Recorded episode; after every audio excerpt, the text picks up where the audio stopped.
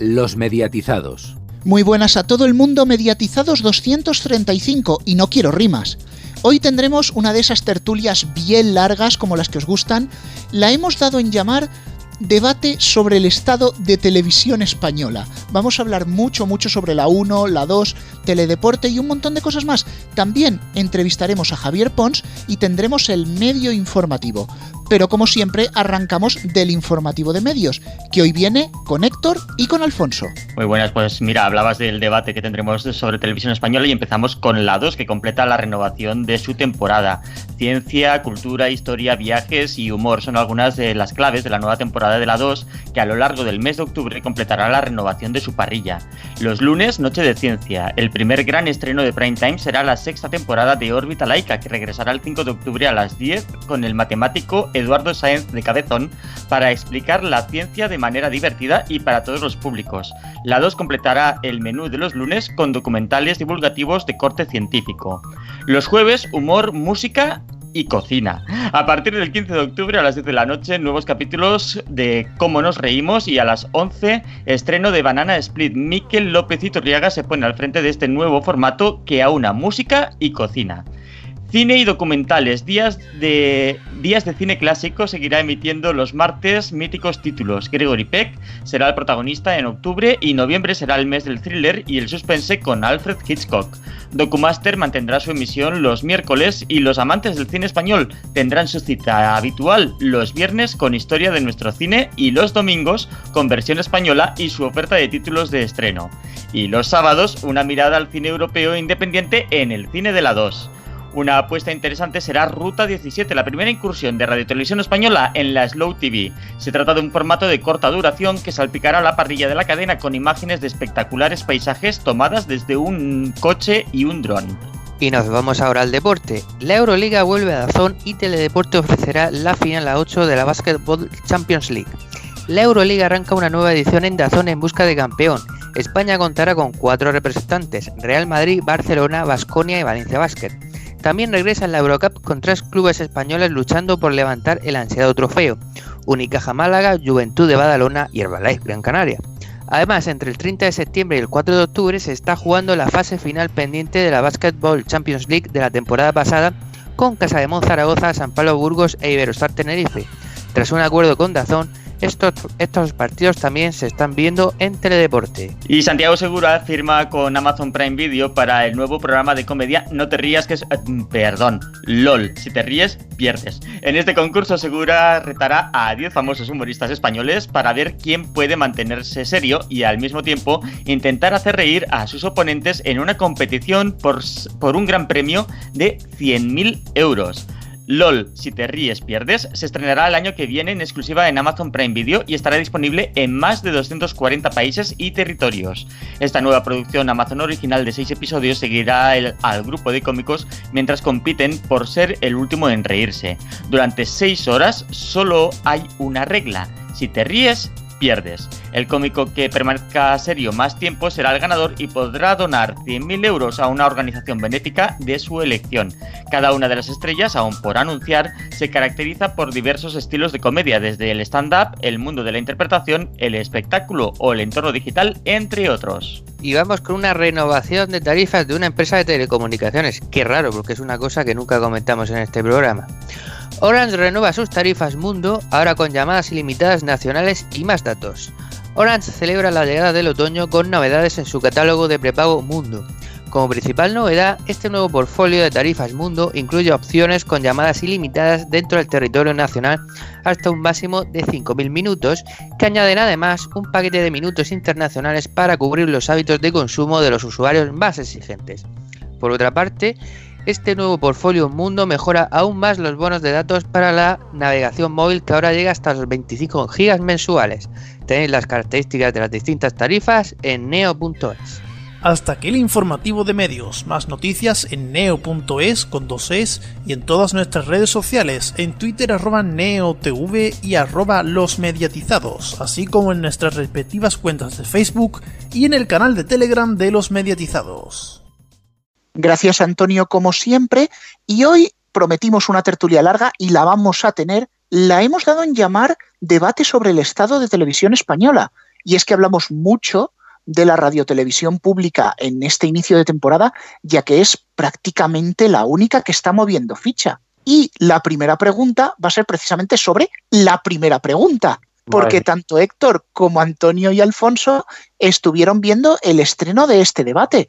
Eh, por ejemplo, Alfonso, ¿qué nos podrías comentar? ¿Qué impresión te ha dado? Bueno, yo vi una parte, efectivamente vi sobre todo las partes de los debates, porque recordemos que no solamente es un programa de debate, sino que incluye entrevistas. Entrevistaron a Plácido Domingo y a Mónica Naranjo. La de Mónica Naranjo, por cierto, también la vi. E intentan ser distendidos y hacer algo diferente, eh, traer colaboradores que van entrando y saliendo cuando hacen las entrevistas. Se supone, por otro lado, que la primera, mm, el primer debate es más serio, el segundo mm, debate es más distendido, más entretenido, más de humor. Y es como que sí, pero no. Lo intentan, parece que sí, pero lo que intentan hacer, hay colaboradores que entran sin venir a cuento y que se supone que son graciosos, pero no. Eso hace que se rompa el ritmo de las entrevistas que no acaban de salir bien.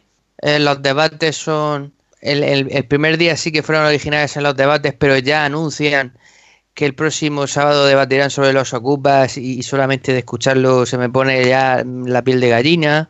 Van a emitir el segundo programa en Antena 3. ¿eh? eso parece.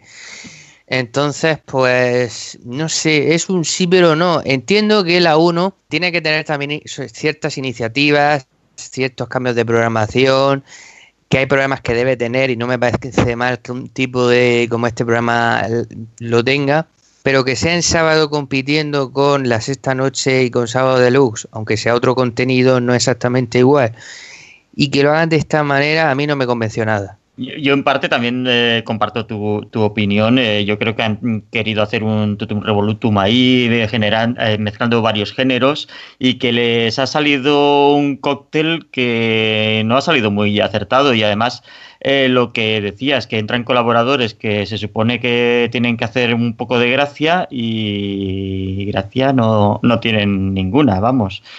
Y la verdad es que es una lástima que la pública destine un tiempo, que es el del sábado por la noche, a hacer un programa que resulta no aburrido, pero poco interesante. Yo creo que se podría hacer mejor. Supongo que en las próximas semanas irán introduciendo cambios en el programa, de todas formas que ordenen un poco el formato única y exclusivamente, que ordenen el formato. Y cambiarlo de día. Al final lo que estuvimos hablando de que se van a retroalimentar los debates, mm, no.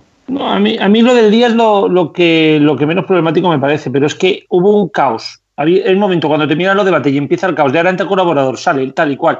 ¿Sabes a qué me recuerda? A los zapeandos del inicio, que dices, ¿qué coño es esto? ¿Qué, qué, desorden hay aquí? Como no lo arreglen. Pues entonces digamos que la primera pregunta no va a llegar a Navidad para que sí tengan suerte y se arregle.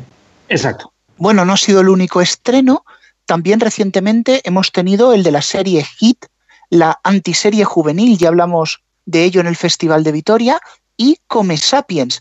En el caso del segundo, no he podido llegar a verlo, creo que Garrobo sí, pero eh, sobre Hit sí, antiserie juvenil, pero no ya la fotografía, no ya esa sensación de inquietud continua. Me parece una narrativa muy extraña, o sea, cuesta, cuesta ver 15 minutos seguidos esa serie. Ay, pues a mí me, gusta, tengo que reconocerlo, me gustó mucho el estreno, el segundo capítulo no me lo he podido, no me lo he podido ver entero, no me ha dado la vida, pero, pero yo, hostia, el primer capítulo a mí me ha gustado mucho, sobre todo porque creo que es una serie eh, bueno, es que es una serie de, intriga más que, más que una serie juvenil, ¿no? Mm. Y creo que es un acierto, a mí parecer, eh, el estreno en televisión española. Si no gusta, no pasa nada, ¿eh? que yo tengo gustos raros eh, y muchas veces no me gustan las cosas que le gustan a la mayoría, ¿eh? no hay ningún problema. Y con lo del el, programa de mediodía, precisamente creo que es un acierto que se hable de alimentación y de comida en televisión española. Creo que incluso puede llegar a convertirse en una aquí en la tierra pero en este caso de salud alimenticia, de comer, de comer bien, y creo que Televisión Española debería de explorar eso. No he podido ver mucho, he visto uno, pero creo que es un acierto que apuesten por algo como este. Fíjate que lo mismo que cuando aquí la Tierra. Bravo por hacer cosas diferentes. Yo quería decir de Hit, que yo sí he visto los dos primeros capítulos y sí me parece una serie interesante. Es cierto que llama o choca un poco, llama la atención la fotografía que tiene, pero bueno, está hecha así a propósito y con cierta tensión. Hombre, no comparto con, con Chiscu eso de que es una serie de intriga, mm, no, es una serie juvenil. Lo que pasa es que es de gente muy, muy pandillera, por llamarla de alguna manera, y, y por decirlo de alguna manera, Hit es, es el anti-Merlí. Si Merlí era el profesor guay en una serie de, de estudiantes, pues este va a saco a, por los estudiantes que van de mala manera por la vida. Y a mí sí me pareció una serie interesante. Y como Sapien, como Sapien, que a pesar de que Rubén lo diga aquí en el programa y, durante, y, y por los chats todos Como los días sea. diga come Sapien, es como Sapien. Bueno, pues el programa no es malo. Bueno, en dos días eh, ha hecho un 6, cosa que no hizo bloqueados por el muro en tres meses. O sea que parece que por lo pronto va a ser un remedio provisional bueno a las expensas de a ver cómo evoluciona. Pues precisamente como Sapiens o como sea que se llama, ha supuesto la cancelación, bueno, de momento retirada el fin de semana, pero luego, luego será la cancelación, de bloqueados por el muro. La verdad, aparte de la pena que me da esta cancelación a mí como espectador, he reflexionado un poco sobre el tema y fijaos, este concurso era un concurso destinado eminentemente hacia un público joven. ¿Qué ocurre? Que hubo muchas críticas porque decían que era un público demasiado joven para la 1, o sea, como aceptando que la 1 es para muy adultos. Quizás ese público estaría más en clan, pero el formato de bloqueados por el muro es demasiado caro para clan, que al fin y al cabo es una playlist de series ajenas. Y entonces, ¿dónde podría ir? Porque si miramos a las privadas, el balance que se puede hacer es el mismo.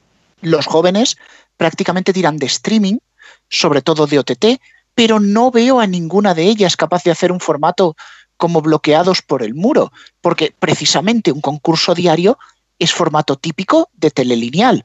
Pero volveríamos entonces al inicio de esta reflexión. Mi conclusión, bloqueados por el muro, un gran formato en tierra de nadie. Eh, no solo eso, sino que Televisión Española ha querido hacer televisión para jóvenes, pero ¿cómo? ¿Se han enterado los jóvenes que existe este programa? Es que yo no pido que Televisión Española sepan lo que es TikTok, ¿vale? Eso ni se lo pido. Le pido que sepan lo que es hacer un Instagram y un Twitter del programa. Ni siquiera eso han hecho. Todo desde los perfiles de la 1 o de Televisión Española, lo que sean. Y el hashtag en pantalla. Señora, así no se enteran ni que existe el programa. Bloqueados por el muro, si lo hubieran hecho directamente para Netflix, hubiera triunfado más que en la 1 directamente, porque para promocionarlo así no, no vale. Qué bien hubiera estado que algo como Bloqueados por el Muro fuera el primer programa de, del bloque juvenil o del bloque joven de, de Clan. Pero bueno. Bueno, yo quiero añadir a lo que dice Antonio, que no solo es que se haya hecho desde las cuentas de la 1 y de Televisión Española, es que se ha hecho además con un solo tuit al día. Pero bueno, un programa que está cancelado y otro que hay fuertes rumores de que se cancele. La 1 estaría buscando un nuevo magazine para reemplazar a España Directo y también se estaría preparando una nueva serie que sustituyese a Mercado Central. Y yo hago la pregunta aquí a todos los que estáis en la mesa. ¿Realmente otro magazine es la salida correcta a España Directo? Porque yo lo que es Mercado Central creo que no estaba tan mal de audiencia como para cargársela. Pero está así, así, pero mira, el único cambio más o menos consentido, aunque no nos guste, es el de como Sapien por bloqueados por el muro, porque los cambios de la tarde no te funciona un magazine, mete otro magazine, no te funciona una serie y haces otra serie. Es que es todo como muy provisional, ¿no? Arriesgas algo distinto, haber metido bloqueados por el muro en el horario de España directo, yo que sé, cualquier cosa antes que sustituir lo mismo por lo mismo, porque no te va a funcionar. Como decía un, un coach de esto que hay por, por YouTube, un discurso muy antiguo, si comes cebolla, caga cebolla. Iba, iba a hablar, pero me sumo totalmente a lo dicho por Antonio. Es que es tal cual. O sea, es lo que quería decir, así que así tenemos más tiempo para pegarnos navajazos entre, entre Alfonso y yo. Emilio Duro, por cierto. Emilio Duro. Desde luego, mira que a mí me gustan poco las tertulias de navajazo y estilo aquí, sálvame, pero es que lo estáis deseando. Joder, Esta semana han aparecido rumores de que Televisión Española estaría planeando fichar a Jesús Cintora para hacer una tertulia política que rivalizase con Al Rojo Vivo. Yo voy a dejar aquí que Alfonso y Garrobo se maten, pero mi opinión es, yo no pago una tele pública para que copie Al Rojo Vivo, menos con ese tío. Alfonso, tú primero. yo lo que iba a decir es que si de verdad se confirma me parecería vergonzoso. El problema con este hombre es que tiene una fama de ser muy extremista y ya lo eh, demostró cuando, cuando llevaba el debate de, de cuatro del mediodía. Cómo compitió en cuatro contra el Rojo Vivo y de hecho le ganó incluso en algunas ocasiones, siendo incluso más sensacionalista. Es decir, lo que trae este hombre es extremismo y sensacionalismo. Nadie es, eh, nadie es perfectamente objetivo pero sí se pide un mínimo de objetividad en un profesional en la, en la televisión pública. Yo lo que quiero decir es que es objetividad. La objetividad es el extremo centro, ¿no? Entiendo. O sea, eh, si no eres de un espacio ideológico que se pueda mover entre lo que es PSOE Ciudadanos PP, para hacernos una idea, si no eres de extremo centro eres un radical. Tanto por la derecha como por la izquierda, ¿eh? me quiero referir. Creo que, ha demostrado, que, que Cintor ha demostrado ser un grandísimo profesional de hacer un formato muy bueno de haber estado en, yo no sé, creo que ni se le ha dejado la oportunidad de ver cómo modera un debate. Él cuando habla, él cuando expone, hace lo que quiere y cuando en cuatro le dicen queremos audiencia, necesitamos esto, él presenta. Creo que en ningún momento se está valorando su capacidad como presentador, que es buenísimo, buenísimo. Y te lo dice alguien que siempre ha apostado más por el rojo vivo que por la mañana de cuatro, ¿eh? Pero es que yo creo que mm, en todo momento, en todo momento, a Jesús Cintora se le está acusando por su opinión ideológica personal. Por lo tanto, aquí nadie que vote a, ninguno, a ningún extremo puede participar de la televisión pública. Y eso me parece súper injusto, pero súper injusto. Bueno, yo te voy a decir que yo no estoy de acuerdo contigo, pero vamos a ver, como cualquier profesional, o sea, si, si mañana eh, fichasen a, Antonio, joder, el que hace el, cascabel, Antonio, bueno, el que, el ah, sí, el, Antonio, el Antonio del cascabel, el gato, vamos. Sí, exactamente. A moderar un debate en televisión española, pues lógicamente se le acusaría por, su ideología. Y cuando se fichó, por cierto, a Carlos Herrera para hacer un programa en televisión española que duró dos días porque era muy mal el programa, no por él, que lo hacía relativamente bien, pues se puso verde a televisión española porque este hombre, que si era de derecha, tal y que igual. O sea, claro que se critica a la gente por su ideología. Y al anterior presidente de Radio Televisión Española, en la época del PP, se le puso verde porque en una comparecencia pública, en una comisión, dijo que era votante del PP. Yo nunca lo puse verde por decir que era votante del PP. bueno, lo puse verde en todo caso, yo lo puse verde en todo caso porque quería que todos los programas se orientaran a facilitar el voto al Partido Popular. A mí, por ejemplo, el gato me parece un grandísimo presentador. Presentador. Lo que no quiero es que vaya a televisión española a, poner su ideología encima de la mesa, que es lo que creo que le estáis presuponiendo a Cintora. Hombre, le estamos presuponiendo a Cintora porque es lo que ha hecho siempre. No, no, es que él lo, pero mm. ¿dónde lo ha hecho? Lo ha hecho en cuatro, donde le pedían que hiciera eso Recordemos que el grupo Prisa era muy del PSOE hasta hace cuatro días. No, sigue siendo muy del PSOE, pero bueno. Bueno, muy del determinado PSOE, pero bueno, vamos a dejarlo ahí porque si no Rubén se nos cabrea, pero realmente, realmente le estamos presuponiendo lo que ha hecho una televisión privada a petición del propio grupo. Si va a televisión española, televisión española le pide ser neutral y moderar una tertulia donde participen tres personas de izquierdas y tres personas de derechas, pues a lo mejor hace de puta madre. Y creo que no se le está dejando la oportunidad. Bueno, a lo mejor habría que dejarle la, oportunidad a otra persona que no tenga que demostrar que es así. No sé. Pero bueno. Pero veo ya a Robert haciendo señales que quiere hablar de otras cosas y, nos dejamos los navajazos si quieres para otro día. No, a ver, vosotros sabéis que no me gusta que las tertulias deriven en política, porque el que quiera tertulias políticas tiene emisoras enteras dedicadas las 24 horas a ello. Bueno, vamos a hablar rápido de dos temas que hemos comentado mucho de la 1, pero Televisión Española no es solo la 1. Y también ha saltado la polémica, sobre todo contigo, Garrobo, tú que estás allí en Barcelona, por las desconexiones catalanas de la 2.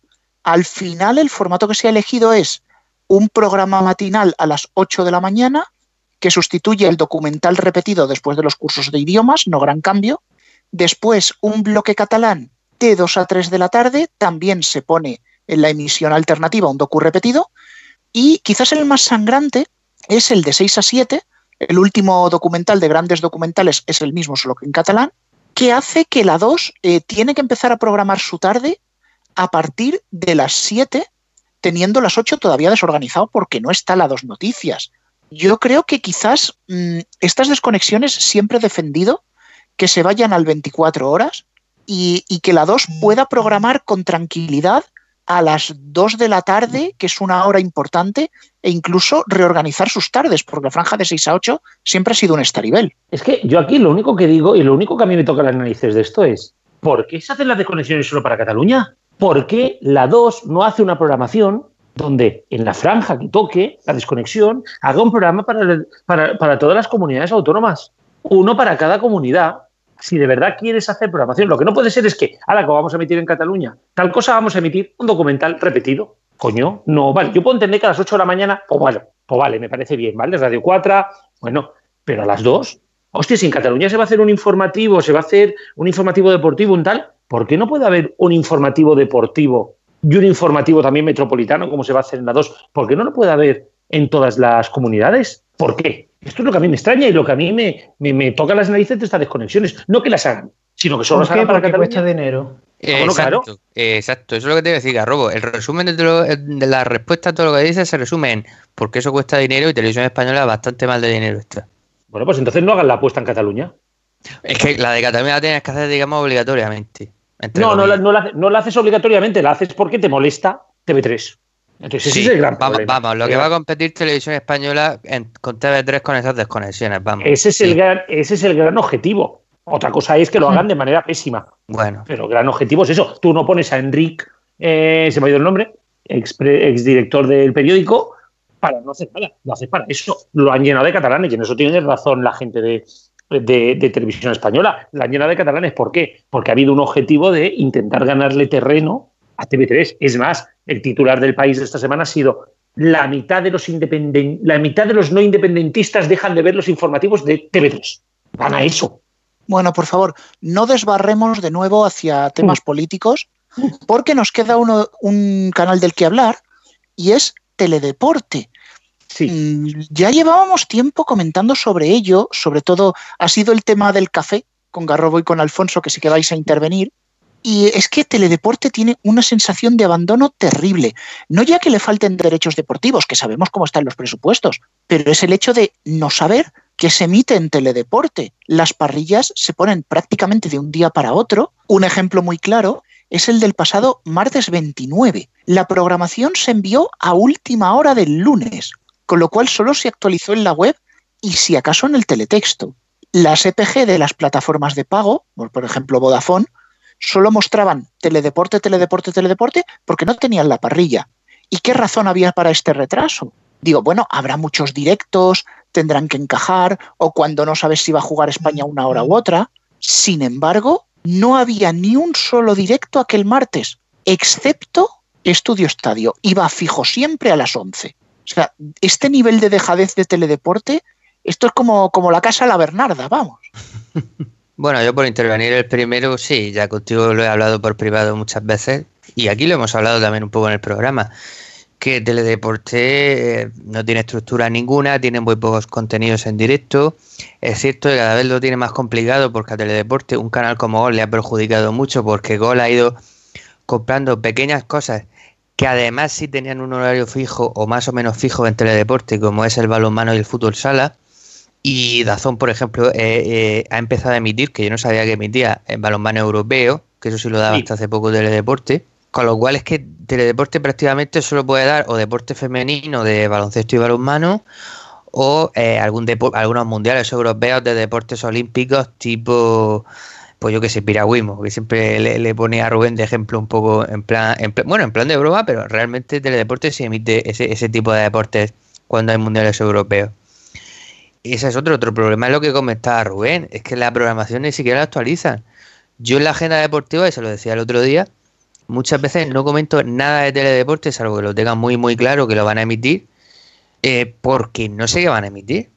Es que, es que teledeporte, que ya ves tú lo que da, que puede tener la programación a siete días vista perfectamente, eh, no te pone hasta dos o tres días antes lo que van a emitir, a veces hasta el día de antes lo que va a emitir al día siguiente.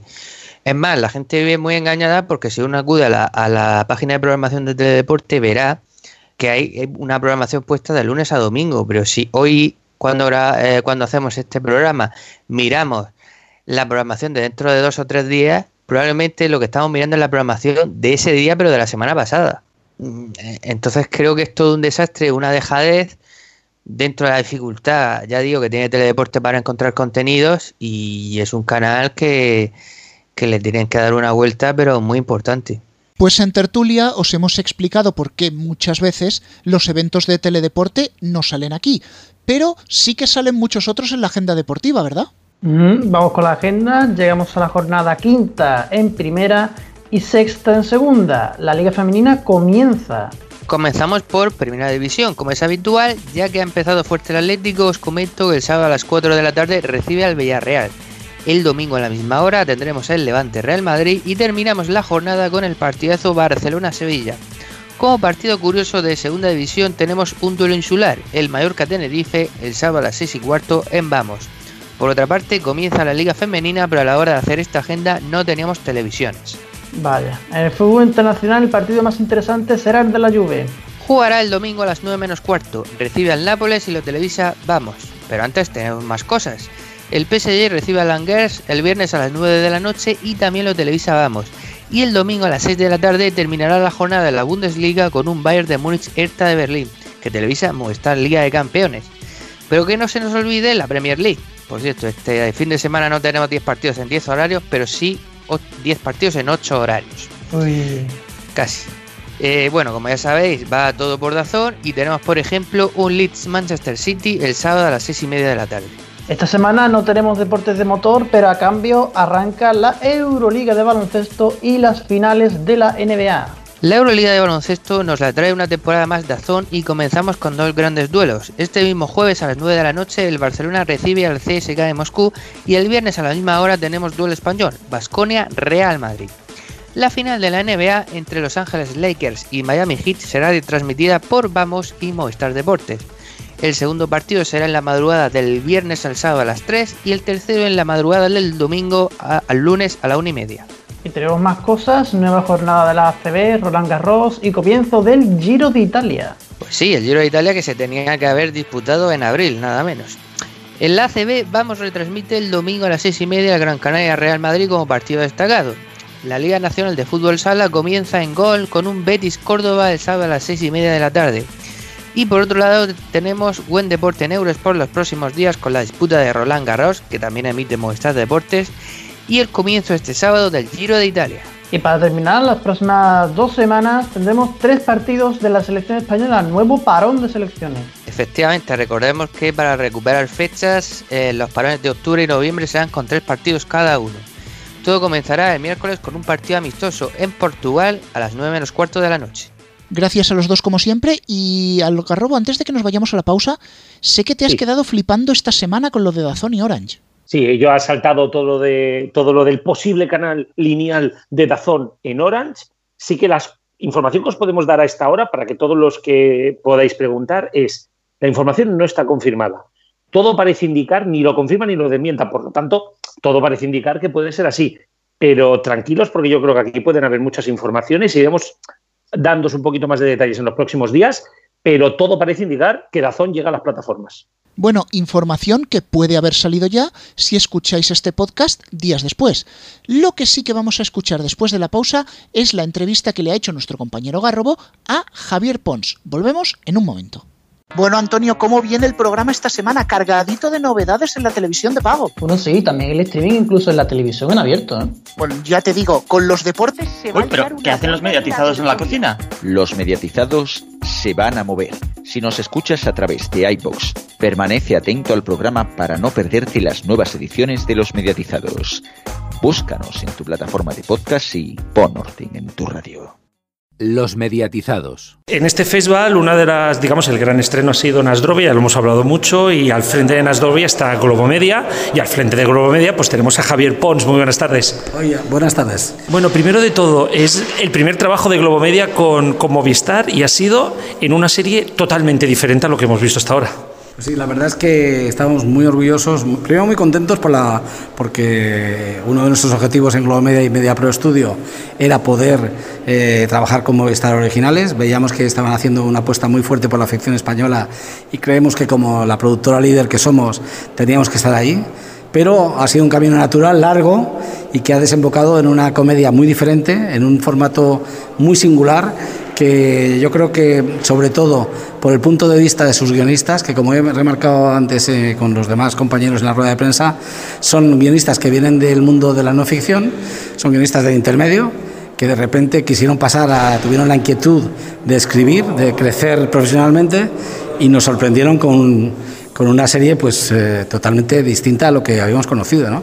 Y también arriesgada, pero bueno, ahí tuvimos la suerte, enorme suerte, de que Movistar, eh, Susana y Rafa en concreto, pues eh, desde el principio apostaron por ella y ha sido un proceso muy natural, eh, muy fluido y, bueno, pues que estamos muy orgullosos y esperamos que el 6 de noviembre pues todos los demás puedan, puedan estar de acuerdo con nosotros. No es la única producción que ya tenéis preparando con Movistar, si no me equivoco, también Paraíso, si no me equivoco. ¿Qué nos espera de Paraíso? Bueno, Paraíso tiene muchos elementos. Hay compañeros que ya han dicho, hombre, es la Stranger Things española. Bueno, a ver. ¿Qué imagen, eh? Sí, bueno, pues no, porque, a ver, hay elementos que son los pilares de Paraíso, que están también en, en, los pilares de Stranger Things. Adolescentes, ciencia ficción, terror, eh, comedia, emoción. Pues bueno, si mezclas todo, te, sale algo parecido. Pues entiendo las similitudes, aunque yo en la televisión odio comparar. ¿no? Creo que tiene un sabor muy particular y sobre todo tiene un talento al frente de Fernando González Molina, que ha sabido aglutinar un grupo de jóvenes actores que no tenían casi ninguna experiencia en televisión y que les ha hecho explotar. ¿no? Es decir, la verdad es que son eh, unas situaciones muy explosivas, porque estamos hablando de ciencia ficción, de, fantasía, y yo creo que eso te da mucho campo, mucho terreno para jugar. Entonces ahí ha habido, los, los, guionistas han jugado muchísimo y los actores y las actrices, los nuevos, acompañados por un buen elenco de adultos, pues yo creo que han, han, encontrado su, su, su, terreno de juego en, esa, en, esa, en ese escenario. Fuera de, Movistar, Globomedia, bueno, es, es, no podríamos estar preguntándote por cada contenido porque si no tendríamos una entrevista de 27 horas y seguramente no acabaríamos con todo, pero sí que quizá la gran sorpresa es el retorno de los hombres de Paco, ¿no? que ha sido para Globomedia, fue uno de sus grandes éxitos, ha sido uno de los grandes éxitos, que es para Globomedia recuperar una serie como Los hombres de Paco. Pues una gran alegría, porque nos hemos reencontrado todos. Bueno, yo no estaba en la época de los hombres de Paco, que decir, sean, pero nos hemos reencontrado, pero sí que era fan. Yo no soy fan de todo lo que ha hecho Globomedia en toda la historia. Reconozco que ha sido la productora líder, pero ha habido cosas que me han marcado. Yo me acuerdo cuando vi Los hombres de Paco, que me fascinó desde el primer capítulo, ¿no? Me pareció nueva, una mezcla de thriller y comedia que no había visto en España y me moría, la verdad, que me moría de la risa. Y lo importante aquí es que nos hemos reencontrado con el espíritu de los hombres de Paco. Yo viendo los trabajos, los, las grabaciones de todos los días, me siento, me río igual y creo que el otro día hablando con Paco y con Pepón me decían, es que ha pasado 11 años, pero el momento que han hecho así la claqueta y hemos empezado a rodar ha sido como encontrarnos en aquella época y volvernos a encontrar con nuestros personajes y con la complicidad que teníamos. Y la verdad es que hemos conseguido reunir a prácticamente al 100% del, del cast, con dos aportaciones además nuevas. Y para nosotros, pues repito, muy contentos y por lo que estamos viendo de, de las grabaciones diarias muy orgullosos.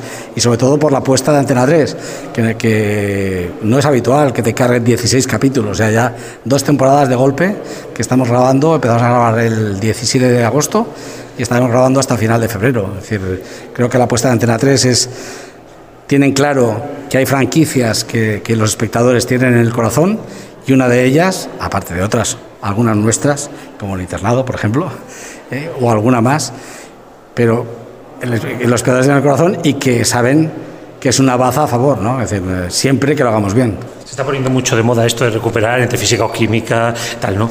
Eh, Javier, tú vienes de. Primero empezaste, en el, o sea, pasaste por la radio, fuiste al Terrato, una productora, luego giraste a Televisión Española, Kiss, ahora Globomedia.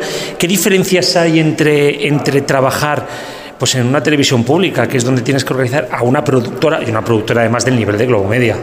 Bueno, pues yo creo que finalmente el compromiso es con, con, el medio, ¿no? con la televisión. Yo aprendí televisión después de, de haber hecho toda mi carrera en la radio eh, y a la que siempre estaré agradecido porque fue donde yo crecí, aprendí todo. Aprendí televisión con el Terrat y la verdad es que en televisión española pues fue un honor impresionante que poder eh, dirigir Televisión Española durante tres años, poder poner en marcha muchísimos proyectos, que además creo que tuvimos muchísima suerte porque la mayoría, cosa que en televisión, en televisión en general nunca pasa, la mayoría pues nos salió bien y creo que ayudamos a dignificar el medio y, y el medio público y la diferencia pues es poca, es decir, eh, entonces yo eh, analizaba y compraba y ahora lo que tengo que hacer es analizar lo que me llega y venderlo. Entonces, bueno, lo que te cambia es, te da una cierta ventaja haber estado ahí, porque tú sabes un poco los, eh, los, pensamientos que puede tener un programador en un canal, los, los, conflictos que le surgen cuando le llega un producto así o asá. Entonces tú tienes esa pequeña esa experiencia que has tenido como, como responsable de un canal de televisión y además en aquella época Televisión Española pues era líder y, y, eso te da un bagaje, ¿no? Pero vamos, el resto es esfuerzo y sobre todo intentar rodearte de talento. Saliste, creo que me acuerdo cuando las notas de prensa, saliste de un grupo de locos, que era el Terrat. Y, locos y amigos. Y da la casualidad que estás dentro de Globo Media, Grupo Media Pro, y ahora llegan ellos a casa. ¿Cómo es volver a estar con ellos? Bueno, pues esto aquí hay un, tema muy entrañable mío, eh, porque yo en la radio, el, el, último trabajo que hice ante el micrófono lo hice con Andrés Buenafuente. Nosotros hacíamos un morning show en Radio Reus, en la cadena SER, hace muchísimos años, y ahí empezó nuestra amistad, ¿no? Y es una amistad que, que, se ha sobrepuesto a todo el desarrollo profesional que cada uno ha tenido por su lado, ¿no? Luego él se fue por su lado, yo por el mío, y me llamó para dirigir el Terrat en el año 2000. Eh, cuando pasó el tren de televisión española no lo pude dejar pasar. Y, y, los bucles que da la vida, ¿no? De repente eh, llegó a, a Globo Media con Media Pro y eh, de MediaPro se convierte en MediaPro Studio, de MediaPro Studio compra el Terrat y me vuelvo a encontrar trabajando con Andreu, que bueno, pues para mí, repito, es una felicidad eh, a nivel personal porque somos amigos y no, pues no hay nada mejor que trabajar con amigos, aunque, no, aunque a veces no es fácil. Y luego a nivel profesional y industrial, pues creo que no hay que decir nada del Terrat, es una de las productoras con más talento, con más capacidad de generar mayor talento de comedia nuevo, fresco. Eh, el instinto que tiene Andreu y su equipo para descubrir gente nueva es enorme y para Media Pro Studio tener Alterrat, bueno, pues es una ventaja, o sea, es, tener una, una, potencia de fuego en comedia que Globo Media ya tenía y tiene por, por intermedio, por zapeando, por dar cera, por, los, por las eh, eh, otras marcas históricas, pero que nos ha complementado muy bien. Es decir, que creo que ahora eh, somos mucho mejores con, con el Terrat y vamos a crecer todos. Habéis dicho muchas de las marcas, ¿no? Al final, eh, Globomedia, y, podríamos decir incluso que Media Pro Studios, más allá incluso de Globomedia, tenéis muchísimas franjas de, de, de, cero, tenéis programas en Movistar Plus, acabamos de ver nuevo, Antena 3, A3 Media, copáis también muchas horas de producción. ¿Qué retos os ponéis encima de la mesa como Globomedia y, y te diría incluso pues todo el entorno y toda la vida que os ponéis para este, esta temporada que va a ser dura, que el COVID o la COVID nos ha llevado a retrasos de producciones y tal? ¿Qué tenéis en mente? ¿Qué es lo que va a salir? ¿Novedades también dentro de Globomedia? ¿Qué, qué tenéis en mente?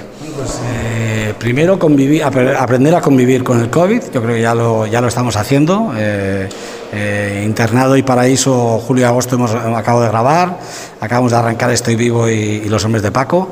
Y los eh, objetivos de Media Pro Studio son pues convertirse en una marca de referencia en todo el mundo. ¿no? Nosotros trabajamos con todo el mundo, o trabajamos aquí en España, lógicamente, con, todo, con todas las plataformas y todos los canales, pero es que trabajamos en Estados Unidos ya, en Latinoamérica, tenemos eh, centros de contenidos en todos los países y nuestro objetivo es convertirnos en una de las majors más potentes del mundo. Eso es muy ambicioso y quiere decir mucho.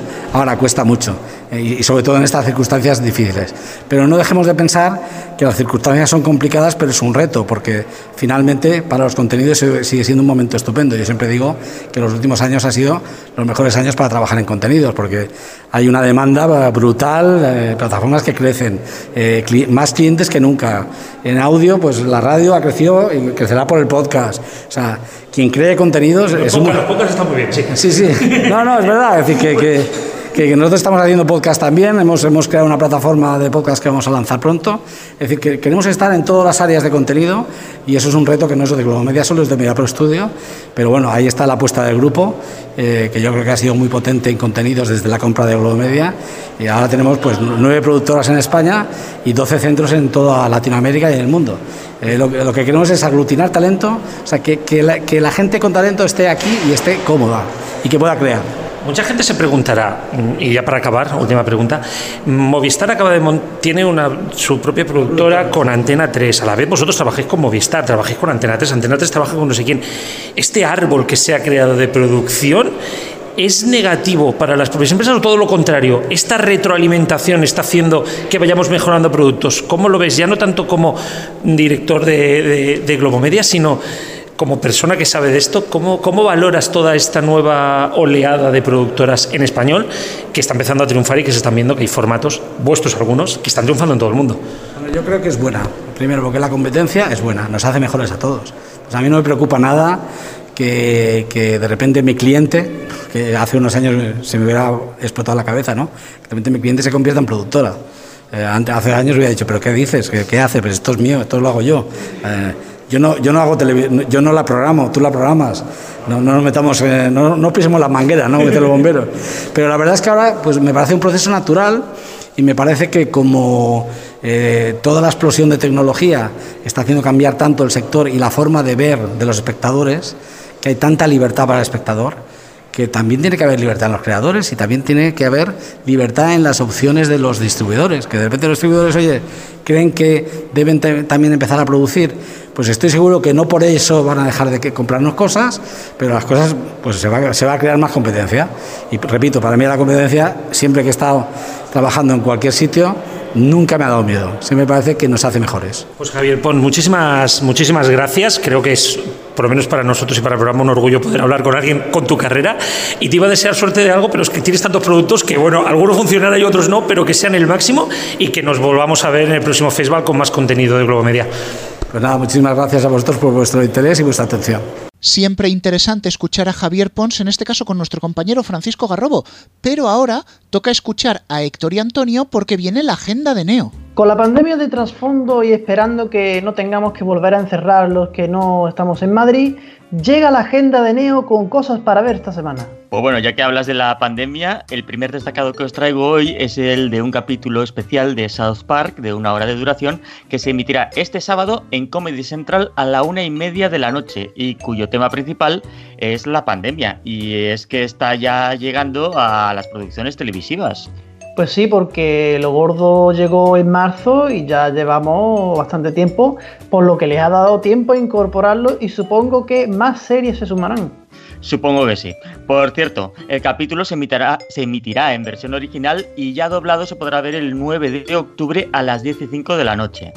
Un poquito mejor hora, pero vamos, que para quien no pueda esperar hasta ese día, que lo vea en versión original a las una y media de la madrugada. Y dejamos los virus a un lado, ¿no? En parte porque lo que no dejamos son los laboratorios, ya que Stars Play estrena este domingo la versión más reciente de Brave New World, o lo que es lo mismo, Un Mundo Feliz en forma de serie. La versión más reciente, dices, hubo otras que esto de las distopías me interesa. Eh, sí, pero no en formato de serie, sino en forma de telefilme y además de forma recurrente. Hubo una en 1980, otra en 1998 y la más reciente 2011.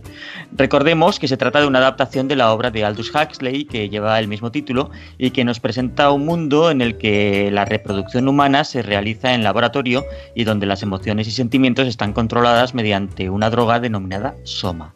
Sin embargo, sigue habiendo un reducto de gente que vive ajena a estas normas eh, son los salvajes y bueno, no cuento nada más por si no habéis leído el libro. No, no, no, aparte, yo escuché la ficción sonora que hicieron Radio Nacional de España, pero no, no, tampoco voy a contar nada más. Dejamos ya los laboratorios y los virus aparte, no vamos a decir nada de cuarto milenio, ¿no? Eh, no, no, no hablamos de cuarto milenio y ya dejamos aparte estos temas. Cambiamos radicalmente de temática y nos vamos además a un canal lineal.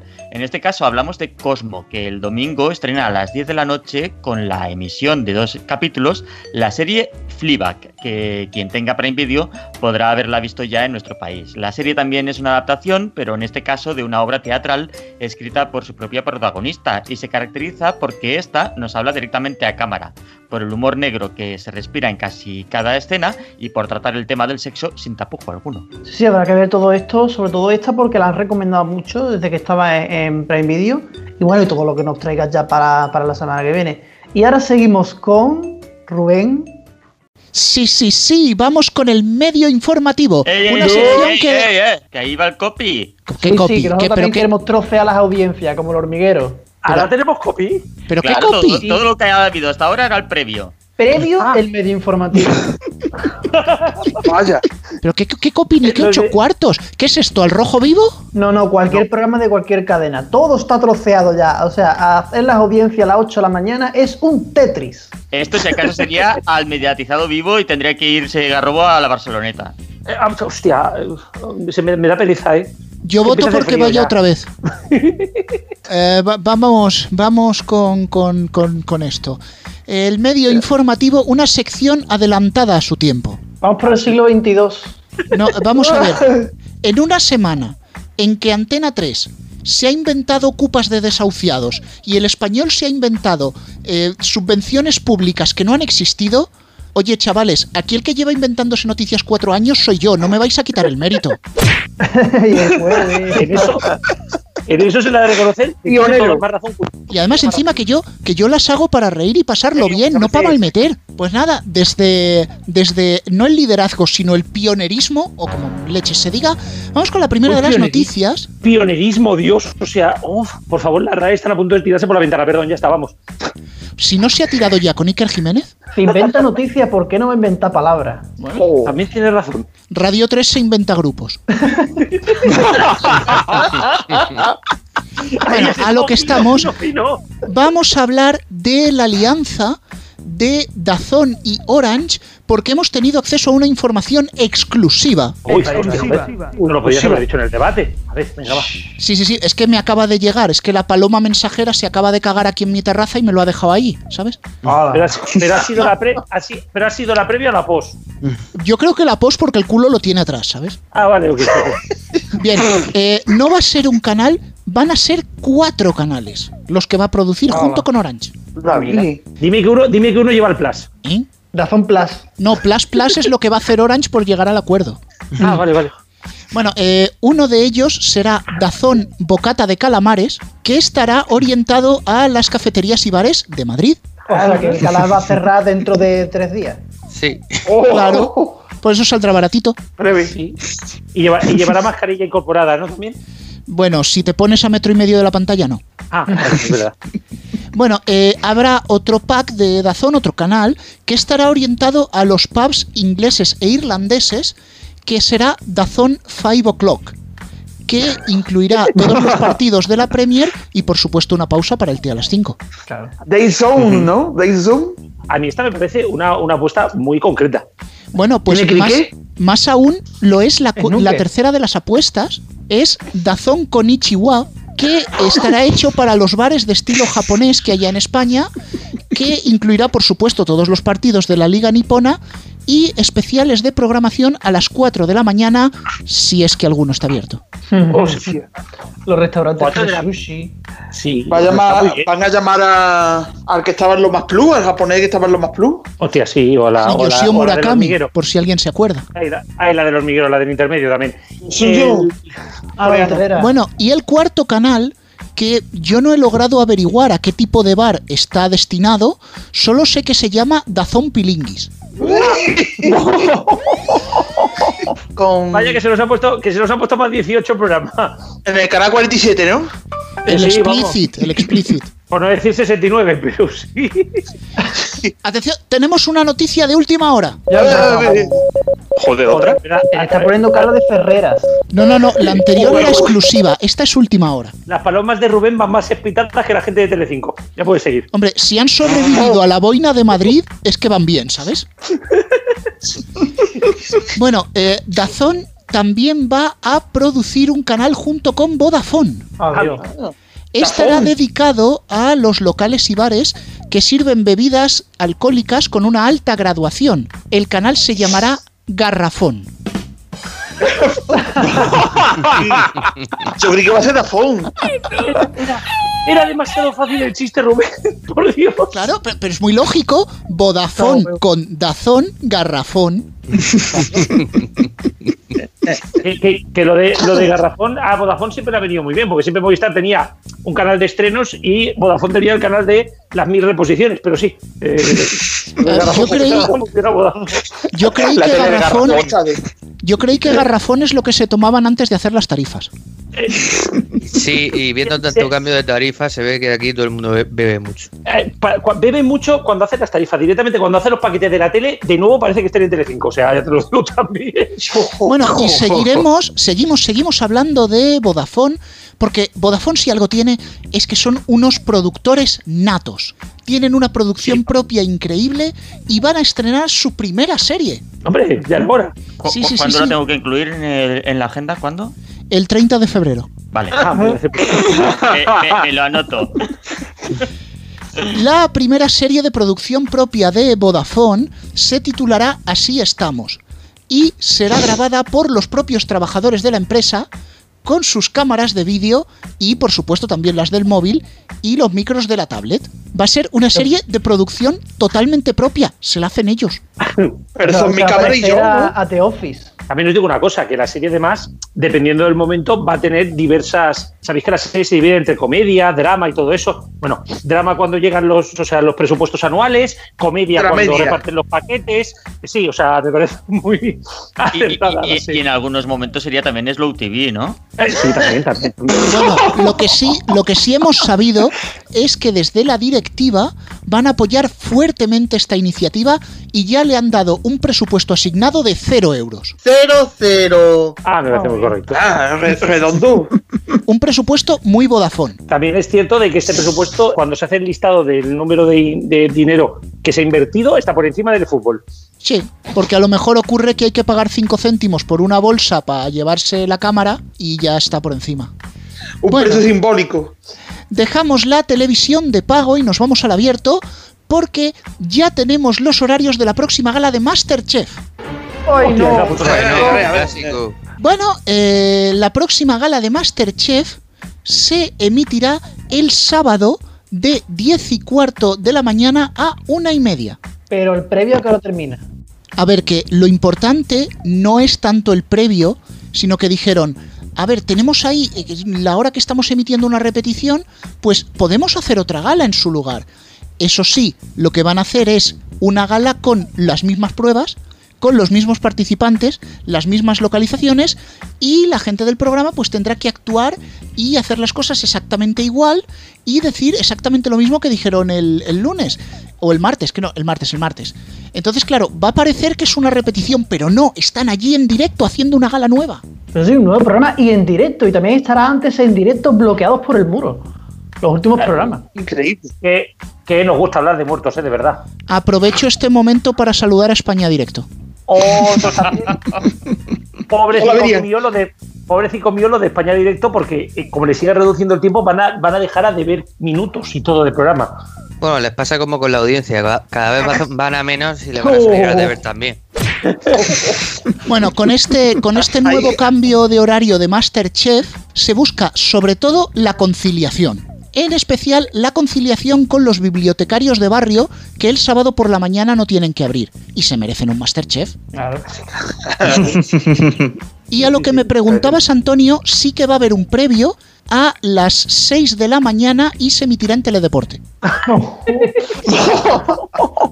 Se, se- se va a marcar. Se va- va ¿no? Bueno, exactamente lo que iba a decir. Si llevan chándal, ya son deportes. Y entonces no lo emitirás Sí, sí. en Teledeporte, sino Antena 3. Sería una joint venture muy loca esto de emitir el premio Masterchef por Antena 3. Deportes, además. En los deportes. Joder. Oye, pues podría ser lo más cuerdo que ha puesto Antena 3 Deportes en mucho tiempo. A ver, pensad, si Bueno. no me equivoco, tiene un, deporti- tiene un deportista, ¿no? Porque si, si sacaban a los desocupa porque alguno era boxeador, pues aquí también pueden sacarlo.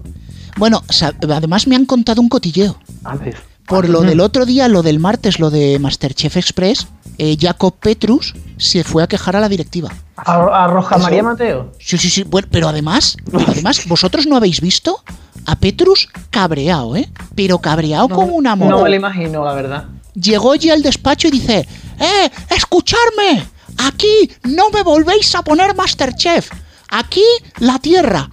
Yo también. Salto, salto por la ventana, venga, hasta luego, María Carmen. Y efectivamente, un programa duro. Este martes ya han puesto, ha puesto aquí la tierra. Bueno, normal. Garrobo, Garrobo ha ido a suicidarse un momento, pero ahora viene. Ahora, ahora subo, ahora subo. es que de verdad, ¿qué he hecho yo para merecer esto? Vaya equipo, de verdad. Hombre, a ver, el tío se ha cabreado, pues no se piensa lo que se dice. Joder, de verdad, yo qué sé. Hay que reconocer que la emisión de este martes ha estado bloqueada por Masterchef, pero En fin, Sí, vámonos ya a- con ahora Chi. Garrobo, tírate por la ventana. Vámonos ya con Radio Chi porque. porque. Sí, sí, venga, venga. Vamos a darle al play porque si nosotros la hemos liado, espera que venga él. Hola Rubén, hola Antonio, Geniu, ya Robos y a los que estáis ahí hasta el final del programa. Venga, un poco de isla yo también.